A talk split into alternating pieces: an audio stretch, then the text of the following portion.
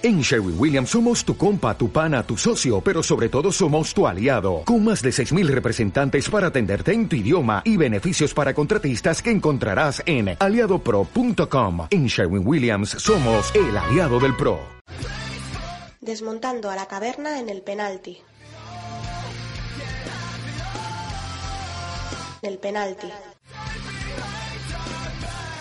Sí, ya estamos aquí en una, en una nueva sección aquí de, de bueno, pues eh, desmontando la caverna con el señor Derticia y el señor Miguel Ruiz. ¿Derticia está por ahí? Hola, muy buenas. ¿Qué tal? ¿Qué tal ha ido la semana o qué tal está yendo la semana esta previa de la Champions? Bueno, la semana, para quien está yendo peor, es para los que están haciendo de todo para que se hable de otras cosas. Ahí estamos. Porque ya van a llegar a, a- a lo absurdo, van a llegar ya. y por otro lado tenemos a Miguel Ángel Ruiz, continuamos aquí con Miguel Ángel Ruiz. Eh, Miguel Ángel, bueno, pues te dejo aquí con Derticia para que, bueno, pues desmontéis un poco la caverna, ¿no? Sí, aquí sigo. ¿Qué tal, Lerticia? Buenas tardes. Muy buena, Miguel Ángel. Vamos a echar un ratito de, de desmonte de la lo que usted caverna. me diga, lo que usted me diga, caballero. Mira, para empezar voy a voy a decirle a todos los oyentes que, que el grupo en el que nos pueden encontrar en Facebook, aparte de la página que ya la conocen, antimadrismo.es, Sí. el grupo es Yo no quiero que el Madrid pierda, quiero que desaparezca. Eh, un, un nombre que, bueno, tú ya lo conoces. Bu- buen nombre, muy sí. ¿verdad? Sí, sí, sí. No fue uno- tengo que decir que no fue que no fue creación mía, ¿no? El grupo fue cedido por un seguidor de la página. Yo a lo mejor no, no hubiera sido porque bueno, el Madrid nos hace falta también porque nos hace un poquito de juego, ¿no? Pero sí. Pero ¿Qué bueno, sería de nosotros en el. Madrid? bueno, hoy voy a introducirte dos conceptos que utilizo Venga. que utilizo muchas veces a, a la hora de hacer artículos en el blog, que son el sesgo arbitral y el sesgo mediático.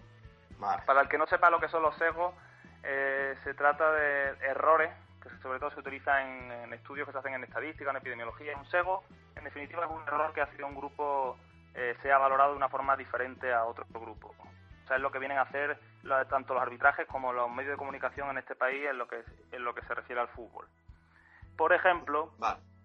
en la Copa del Rey, eh, tanto en la Copa del Rey con el resultado que, que fue tan nefasto para, para el Madrid como fue la victoria del, del Barça, podemos ver ahí dos, hay dos acontecimientos ahí donde queda claro, donde nos quedó claro ya cuando estábamos eh, viendo el partido que, que iban a, a girar en torno a esos acontecimientos iba a girar toda la, la propaganda madridista, que son los pitos al himno, que ya, bueno, eh, no vamos a dar mucha más vuelta porque ya aburre el tema, y de, y de todas formas tenemos un audio preparado para el final que lo va a resolver todo en una pincelada. Vale. Y por otra parte, el regate de Neymar, el sombrerito ese que hizo Neymar, y donde podemos ver dos- los dos tipos de sesgo. El sesgo arbitral, porque Velasco Carballo, en ese, en ese acto, no sé si te acordarás, que, que se quita de en medio, literalmente, dio sí. dos pasos para atrás y se Sí. retiró cuando los jugadores fueron a, a- a met- a meterle mano a, a un rival. Se Sí. quitaron de en medio, se quitó de en medio el árbitro, literalmente, y nos quedamos viendo la tele. Eh, bueno, tampoco vamos a posicionarnos porque aunque el programa es culé, pero en esta sección, bueno, yo intento mantener un poquito de... Pero sí es verdad que, que en ese partido, en ese momento del partido, los jugadores del Atleti, bueno, cometieron la torpeza de que estaban calientes, que estaban perdiendo, y eso les podía haber costado algunas tarjetas, pero sin embargo el árbitro lo que hizo fue dar unos pasos para atrás y quitarse de en medio. Sí, la verdad es que sí. Además le tocaron la cara a Neymar y varias veces y, y- y que yo recuerde no sacó ni, ni tarjeta, ¿no? No, no hubo ni tarjeta, es que no hubo, no hubo nada. Por eso te digo, ese es uno de los sesgos, que, que en esa jugada se ven los dos, el sesgo arbitral que es ese y el sesgo mediático, que es cuando nos han intentado entender que, que eso es una provocación, incluso el hecho de que se abra un debate en torno a esa jugada es eh, absurdo, porque se les olvida el tiquitaca de la selección, se le olvida Ronaldinho, se le olvida Ronaldo el bueno, como le, como le llaman, ¿no? Como, como le puso Cristóbal Soria al antiguo Ronaldo Sí, se le olvida su, su cacareada cola de vaca de Zidane, ¿no? Esas Sí, cosas porque eh, pasa una cosa, Derticia. El, el fútbol espectáculo en España solo interesa cuando lo hace el Madrid, el fútbol magia, el tiki-taka. Cuando lo hace el Madrid o cuando lo, hace, o lo ha hecho la selección española, pues entonces sí que les interesa. Pero claro, cuando lo hace el Barça, pues como muy bien estás explicando, consiste en buscarse estrategias de desviar la atención, porque tenemos la mala suerte de vivir en un país donde el coeficiente intelectual medio no es que sea demasiado alto y entonces saben cómo manipular perfectamente a las masas desde los medios de comunicación y ves cómo luego pues los, los que siguen a Belénes Estebas y a Paquirrines pues lo repiten como loros y se tragan absolutamente todo todo lo que, le, lo que les cuentan en estos medios, ¿no? Y, por desgracia, lo único que estamos haciendo es aborregando al país. O sea, yo creo que no le hacen ningún bien a nuestro país y lo único que hacen es demostrar una incultura tanto general como futbolística, ¿no? Al menos así, así lo veo yo. Afortunadamente están las redes sociales, está Internet, que es el peor enemigo del Madrid, y desde luego eh, todo el mundo o, hay una gran parte del país que ya se ha dado cuenta de todo esto y cada vez afortunadamente somos más los que no nos dejamos engañar y los que hacemos es tomárnoslo con humor, cambiar de cadena o directamente reírnos, ¿no? Sí, es tan sencillo como ver que el Ronaldo, Cristiano Ronaldo, te celebra un penalti cuando van ganando por 5 o 6 goles al rival y te celebra un penalti y eso no es una provocación. Eso es, final de la eh, no sé, ganador, ese espíritu ganador, eso es que es un luchador y bueno, canta mucho el tema. Aparte, hemos, tenido, hemos, tenido, la entrevista eh, hoy en el penalti a Viran Morros, recientemente campeón de Europa de balonmano con el Fútbol Club Barcelona, que han ganado la novena. La novena. Y no lo habrás escuchado absolutamente en ningún sitio, como muchos lo habrán dedicado a algún breve, cuando hace no, una por, semana. Por, mensaje, por mensajes que me han llegado al grupo, precisamente, eh, es por lo que me he enterado. Claro, hace, hace una semana la novena Euroliga del Madrid iba en portada en determinados medios nacionales, ¿no? Y se estuvo hablando, eh, pues bueno, dándole una cobertura impresionante, que parecía que esto era, pues, pues eh, se había convertido el básquet en fútbol. Cuando tú sales a la calle y pregunta por el básquet, entre el básquet y el balonmano no creo que haya una gran diferencia a día de hoy, ¿no? Y, mira el trato mediático que dieron con una cosa y, el que han dado con la otra, ¿no? Realmente yo empiezo a sentir vergüenza ajena cada vez que pongo la, tele, ¿no? Pero bueno, es lo que nos ha tocado vivir y, ya está. Y no nos quejaremos porque ya te digo yo que hace medio siglo antes todavía estaban mucho peor. Pues ese, ese, es el concepto que del sesgo, el sesgo mediático en este caso. Sego arbitral, pues aparte de lo de Velasco Carballo que se quitó de en medio esa jugada, pues otro ejemplo sería el primer gol que le anularon a Messi por un fuera de juego inexistente en ese mismo partido. Aparte del sego que vemos siempre de la faltita, la faltita, la faltita, el balón para que se va afuera y se lo dan al otro. Bueno, esas cosillas que ya, que ya forman parte también del sego arbitral.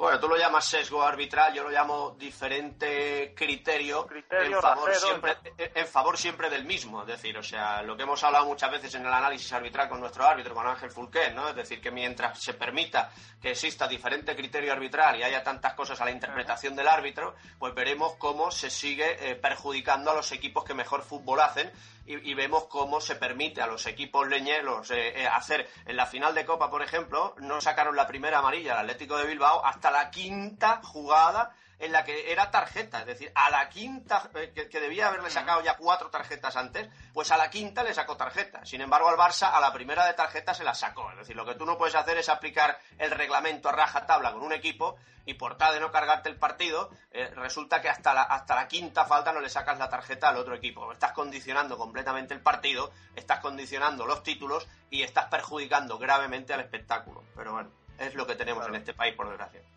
Eso, eso es lo referente a la Copa del Rey. Ahora nos vamos a la previa de, la Champions en la que nos encontramos. La previa de la final de la Champions. Se debería llevar hablando ya muchos días sobre finales anteriores del Barça, sobre choques con la Juve. Sin embargo, lo que se habla es del equipo que se ha quedado en blanco, de su mm. nuevo entrenador, de su nuevo proyecto, de que su nuevo entrenador es muy madridista porque se le han escapado unas lágrimas, de que es muy ofensivo porque el Nápoles ha marcado 140 goles, de que, de que Casillas o, De Gea, quien jugará, de que Pogba, que, se hablaba días, días atrás de que iba a ser un fichaje de Madrid, ahora ya de repente habla de Pogba porque ha sido otro nuevo fracaso de Florentino, ahora se habla de Berratti, eh, bueno, ese, eso es lo que estamos sumergidos ahora mismo, que todo el mundo lo, lo, puede ver, porque es que es absurdo, estamos llegando a un punto en el que parece que ya no solamente una ofensa para los que sean seguidores del Barça, sino para los seguidores del en este país en general, que ahora mismo su sentido común lo que les pide es que se hable de lo que tenemos ahí en ciernes, que es la final de la Champions, ¿no? Bueno, de hecho lo, hemos comentado en las noticias que el, eh, Televisión Española va a reducir eh, en, más del 60% la cobertura en esta final de Champions en comparación con el año pasado. Y estamos hablando de Televisión Española, de Articia. O sea, realmente eh, lamentable, penoso, vergonzoso. Actualmente este año, ¿no? Sí, sí, eh, o sea, Se curiosamente... anuncia ahora, ¿no? También. Sí, sí, curiosamente van a, a reducir la cobertura. Ya, ya me gustaría a mí ver si hubiese llegado su Madrid otra vez a la final de Champions, aunque fuera empujado como el año pasado, eh, ya me gustaría a mí ver si, si hubiesen reducido la cobertura. Al contrario, yo creo que más bien la habrían ampliado y, no se acordarían de crisis ni de nada. O sea que realmente es patético. Pero bueno, lo que te decía antes, lo bueno que tenemos es que cada vez más gente abre los ojos y cada vez más gente lo ve. Por eso han pasado de ser el equipo más querido en España gracias al nodo a ser actualmente el más odiado gracias a Internet y a los medios locales, ¿no? Pues de eso, de eso se trata esta sección. Eh, y, y aparte de lo que te, lo- todos estos temas que le han venido también, pues, que están intentando desviar el tema, les ha venido incluso bien que, que Cristiano orinara en la calle, ¿no? Incluso incluso eso le ha, le ha, le ha servido para otro tema, ¿no? Sí, la foto del mulato, acuérdate. Sí, es otra, es otra cosa que te quería decir, lo, de, lo, de, lo del mulato. Sí, eh, sí. Bueno, lo del mulato, lo de lo- las fotos estas en el barco. eh, el problema que tiene el Madrid es que, como, como tú decías antes con lo del nodo, como ha basado su, su definición de sí mismo, de su identidad, en la virilidad, la casta, la garra, el punto honor y la raza, toda esa mandanga de nodo, ahora resulta que te ves a Cristiano en, una, en unas poses y en una, en una fotografía con rodeado de amigos en las que se alejan mucho de, de esa línea que, que define el madridismo. Y entonces, ¿cómo se, Sí, sí. ¿cómo se queda el, el- el Real Madrid? ¿Cómo se queda ese club de la, de la casta y la garra y el punto honor y toda esa...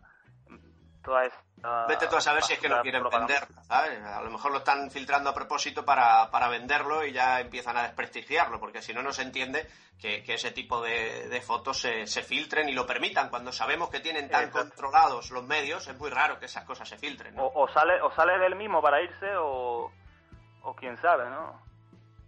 Sí, sí. Si lo han sacado ellos. Bueno, hay que explicarnos también una cosa, ¿no? Sobre... sobre Sí, yo que quería ha comentar algo muy muy curioso porque hoy en Twitter me han dejado me han dejado un tweet un, un merengue y realmente eh, creo que he despertado a mi hija y todo de la carcajada, ¿no? Es decir, me ponían una foto de, de Franco con la camiseta del Barça y ponía que Franco era culé y explicaba una serie de, cus- de cosas por las que por las que el, el- el Franco era culé, ¿no? Cuando Por eso cuando- iba perdiendo el pelo, ¿no? cuando, como todos sabéis, precisamente yo tengo un blog de investigación en el cual desmonto todas estas cosas, ¿no? Es decir, o sea, yo siempre he dicho, siempre lo he defendido y siempre lo defenderé porque es el resultado de mis investigaciones, que, que aquí en Barcelona, como es lógico, siempre se han exagerado las cosas y sobre todo determinadas cosas. Pero en Madrid se ha mentido y se ha manipulado descaradamente, ¿no? Ahora, a día de hoy, a 2015, el que quiere seguir engañado lo hace voluntariamente, porque solo con que te des una vuelta por las redes, no hace falta ser ningún lince para buscar y ya llegas a, la verdad y puedes contrastar la información, ¿no? Entonces decían barbaridades como que en 1940 el Barça firmó estatutos franquistas y cosas así, ¿no? Cuando cuando esta gente no debe saber que los presidentes eran impuestos, no debe saber que en una dictadura todos los clubes firmaban estatutos franquistas porque si no te fusilaban y, no deben saber realmente ni siquiera lo que es una dictadura y por eso dicen esas gilipolleces, ¿no? Y especialmente me ha llamado la atención un dato que decían que en el año 1942 el Barça estuvo a punto de bajar a segunda y no bajó a segunda gracias a Franco que amplió la liga eh, a 14 equipos eh, cuando era de 12 y que eh, les, les de- o sea, permitió que el Barça no jugara la promoción para descender, ¿no? Es decir, que lo, lo liberó de jugar la promoción y por tanto su argumento es que el Fútbol Club Barcelona fue salvado de bajar a segunda división por el caudillo, ¿no? Y esto es tan sencillo como informarse un poquito y es fácilmente desmontable porque la liga era de dos equipos en 1940, pero en 1941 ya pasó a 14 equipos y no en el 42 como ellos dicen, sino que pasó en el 41, en el año anterior. Aunque fuese sido en el año 42, cuando pasa a 14 equipos es en el, enilicio de la liga, no al final. Con lo cual, ¿cómo sabía Franco que el Barça iba a quedar de los últimos para pasarla a 14 equipos? ¿no? O sea, realmente no hay por dónde cogerlo, es una auténtica chorrada. Y para, y para terminar sus mentiras y sus manipulaciones, dicen que Franco le libró al Barça de jugar la promoción. Y si vamos a documentarnos un poquito, veremos cómo el Barça aquel año sí jugó la promoción la jugó contra el Real Murcia, ganó 5 a 1 y por eso se mantuvo en primera división. Es decir, que yo recomendaría a todo este tipo de, de- de indocumentados que antes de hacer el tonto y el ridículo de esta forma, como mínimo se documenten un poquito. Porque claro, yo sé que repitiendo una mentira muchas veces se acaba convirtiendo en verdad y hay gente de su secta que se lo compra. Pero afortunadamente, como digo, hoy en día no estamos en el nodo y todas estas chorradas, tienen, todas estas mentiras tienen las patas muy cortas. Simplemente aprovechando tu sección de Articia de Desmontando a la Caverna, cada semana, si quieres, iremos desmontando algún, algún tema de estos míticos de las mentiras y manipulaciones merengues que han ido vendiendo durante toda su historia. ¿No? Y, hoy pues, pues, eh, pues te quería desmontar esta concretamente. Claro, sí, tenemos, tenemos aquí tanto tiempo para la actualidad como para revisar siempre algunas sí, de para no cansar mucho, pues, un tema por semana, ¿no? Ya que yo me, he dedicado a eso durante mucho tiempo, porque yo estoy cansado de escuchar semejantes mentiras y manipulaciones una tras otra. Hay algunos culés que lo han leído tantas veces y se lo han repetido tantas veces que se lo creen, o hay algunos culés que no se han informado de esos temas y no saben defenderse. Y entonces realmente eso a mí me da mucha pena, es decir, porque ya está bien de engañar a la gente, que nos engañaran en el nodo, vale, pero hoy en día no cuela y sinceramente yo no lo voy a, permitir, y ahí está mi blog y para eso tenemos este, este programa. Ya está bien de mentiras, ya está bien de manipulaciones y digamos la verdad y cada uno con nuestra verdad, afrontemos lo que es nuestro equipo con nuestras virtudes y nuestros defectos y miremos hacia adelante, pero dejemos de mentir sobre, sobre la acera enfrente y dejemos de... Si, si ellos tienen la historia que tienen, que es una verdadera vergüenza, pues chicos, si yo me hubiese hecho del Madrid, hubiese tenido esa desgracia, pues hubiese mirado hacia adelante y ya está, y me olvido del pasado porque yo no lo puedo cambiar. Sigo siendo del Madrid, pero miro hacia adelante. Pero esta gente tiene la poca vergüenza que no solo no miran hacia adelante, sino que encima miran hacia atrás y no paran de mentir y mentir y mentir y manipular. Y eso es lo más grave de esta gente, que deberían tener un poco más de ética y de dignidad. Pero bueno, esas palabras creo que no, cazan, que no cazan mucho con ser merengue, ¿no? Bueno, ese, es el problema, ese es el problema que tienen cuando la, cuando la verdad es dolorosa, ¿no? Cuando, cuando cuesta asimilarla a veces se prefiere que te sigan mintiendo. Incluso se buscan la fuente donde te mientan para, para poder creer en, lo que necesitas creer, ¿no? Sí, pues realmente es penoso, pero, pero es así, es así, es una, es una pena, ¿no? Pero bueno, afortunadamente, ya digo, estamos eh, programas como el Penalti, blogs como el tuyo, blogs como el mío, otros blogs hay en las redes, y afortunadamente hemos evolucionado un poquito. No estamos donde quisiéramos estar, probablemente lo consigamos en 10 o 20 años, pero hemos mejorado mucho. Por eso digo que si nos quejamos ahora, madre mía, no quiero ni pensar. a nosotros no nos darán premios, pero la verdad que haciendo contrainformación eh, llevamos mucho tiempo ya y cada vez nos vamos encontrando más, nos vamos conociendo y vamos juntando a más gente. Claro, que, la información está ahí, está ahí, es cuestión de contrastarla y, bueno, ojo, Derticia, la información a la que tenemos acceso. Imagínate todo lo que hay a lo que no tenemos acceso. el otro día lo dijo, el otro día lo dijo Pedrerol en su programa, no sabéis la cantidad de, noticias que no publicamos. Sí, bueno, eh, y la cantidad de cosas que no saldrán nunca a la luz, o sea, que si lo, con lo poquito que ha salido a la luz, claro, o sea, evidentemente, fíjate que, que el, el, archivo histórico del Real Madrid está cerrado a cal y canto, allí no dejan entrar a nadie salvo que lleve una orden suprema del caudillo porque yo lo he solicitado más de una vez y, todas han sido negativas. Tú al, archivo histórico del Barça puedes entrar cuando quieras, sin ningún problema. A mí me lo han facilitado muchas veces y cada vez que necesito algo no me ponen ningún problema. Sin Ha dicho caudillo, ¿no? Ha dicho que, no sé de que lo permita el caudillo. ¿Qué es esto? ¿Que se mantiene todavía la figura de caudillo en, los archivos de Real Madrid? no, no. No, Miki, es una, es una forma de hablar. Quiero decir que, que, nunca van a permitirnos, porque el caudillo, lógicamente, afortunadamente, está donde está. Bueno, bueno, cuidado. Después hubo una versión, una versión 2.0, pero bueno, ahí está, ahí está, es lo que iba a decir. Por eso decía yo, si estabas atribuyendo caudillo al señor Florentino, ahora me refería yo. No, no, me refería al caudillo, al caudillo antiguo y, me refiero a, que nunca vamos a obtener. No, yo, me refería a otro que tiene bigotito. fijaros una cosa, si, no sé si tenemos tenemos tiempo, Miki, para contar una pequeña anécdota. Adelante, adelante, vamos allá.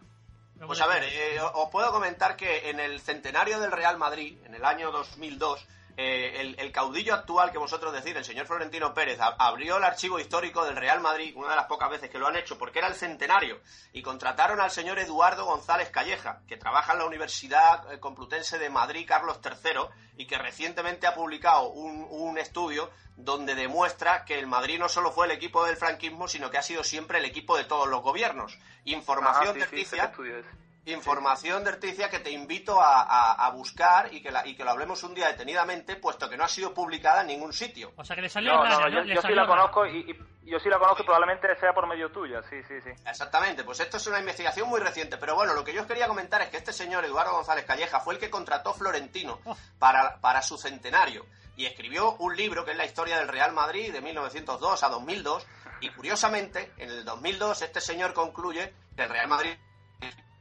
o sea que yo discutí con él porque evidentemente concluyó eso porque le pagaba a Florentino y no tenía más remedio que concluir eso. Porque ¿Has dicho, dicho que concluyó Miguel Ángel? ¿Que has dicho que concluyó? Que parece que hemos perdido un momento de la conexión. ¿Que concluyó el señor? En el 2002, Eduardo González Calleja concluye que el Real Madrid no fue el equipo del franquismo. Vaya. Porque él, concluye eso porque dice que durante todo el franquismo, que es de 1939 hasta 1975, no lo fue. Y lleva razón, es decir, solo fue a partir de la llegada de Bernabéu progresivamente, ¿no? Pero claro, eh, como le dije yo, eso es como adoptar un hijo con cinco años y decir que no es tu hijo. Es decir, simplemente, simplemente se buscó esa estrategia Eduardo González Calleja porque le pagaba a Florentino. De, proyección a Europa. No lo va a reconocer nunca, pero se buscó esa estrategia porque le pagaba a Florentino, porque curiosamente, años después, publica un estudio donde concluye todo lo contrario, ¿no? Es decir, o sea, que, es muy curioso y esto no lo, han publicado porque no les interesa publicarlo, pero bueno, que, me refería a que el señor Florentino Pérez abrió el archivo histórico en el 2002 y después del estudio que hizo este hombre y las conclusiones y tal, ya os digo yo que no lo volverá a abrir porque, porque acabó indignado con el resultado de lo que este hombre sacó, que, es el único que ha tenido acceso hasta ahora al archivo del Real Madrid. Va a ser el archivo Vaticano, ¿no? El archivo del Real Madrid va a ser el archivo Vaticano que se abre también de tan tarde. Bueno, oye, chicos, os he estado escuchando, es un auténtico lujazo, eh, pero sinceramente, me has dicho que era de la Universidad Complutense Carlos III, Miguel Ángel Ruiz, has comentado. Vale, pues eh, no, no sé si sabéis lo que ha pasado con el, con el testamento de Carlos III en Madrid. el Ayuntamiento de Madrid lo ha, lo ha descuartizado eh, en, esa, en esa quema de documentos y rotura de documentos y no solamente eso, sino también pues todo el archivo, en este caso registro municipal de los madrileños. Con lo cual, bueno, pues la información, como bien ha dicho Derticia, siempre es manipulable y siempre se puede decir es destrozable para, para beneficiar siempre a los intereses del que paga. Y en este caso, pues bueno, habláis de, hablamos de Florentino Pérez, pero podríamos ir, como dice eh, Derticia, pues por uno que, que tiene una parálisis labial, que llevaba bigotillo y que ahora no tiene tanto bigotillo, ¿no, Derticia? Y que seguro que vamos en el mismo, en el mismo camino, ¿no, compañero? Sí, sí. Estamos Sabemos de quién hablamos, el que, sí, el Mesías, el Salvador. El Mesías, el Salvador, al que abrazó el señor Florentino Pérez cuando, cuando ganó la última Champions League, se abrazó a él encarecidamente. Le habría, gustado, le habría gustado ser presidente del Madrid, por cierto. Está claro, está claro. Pues eh, hasta aquí este desmontando a la caverna. Pues ¿Algo más que anotar, de Articia, compañero?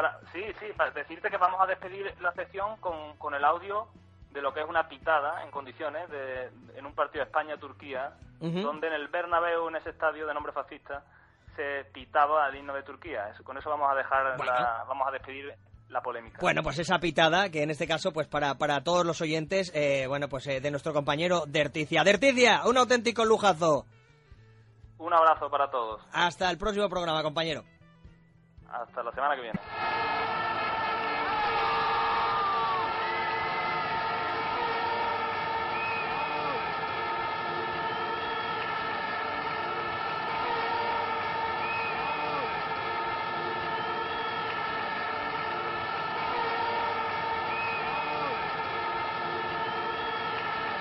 Fiat McHugh has given the word, follow me up to Carlo.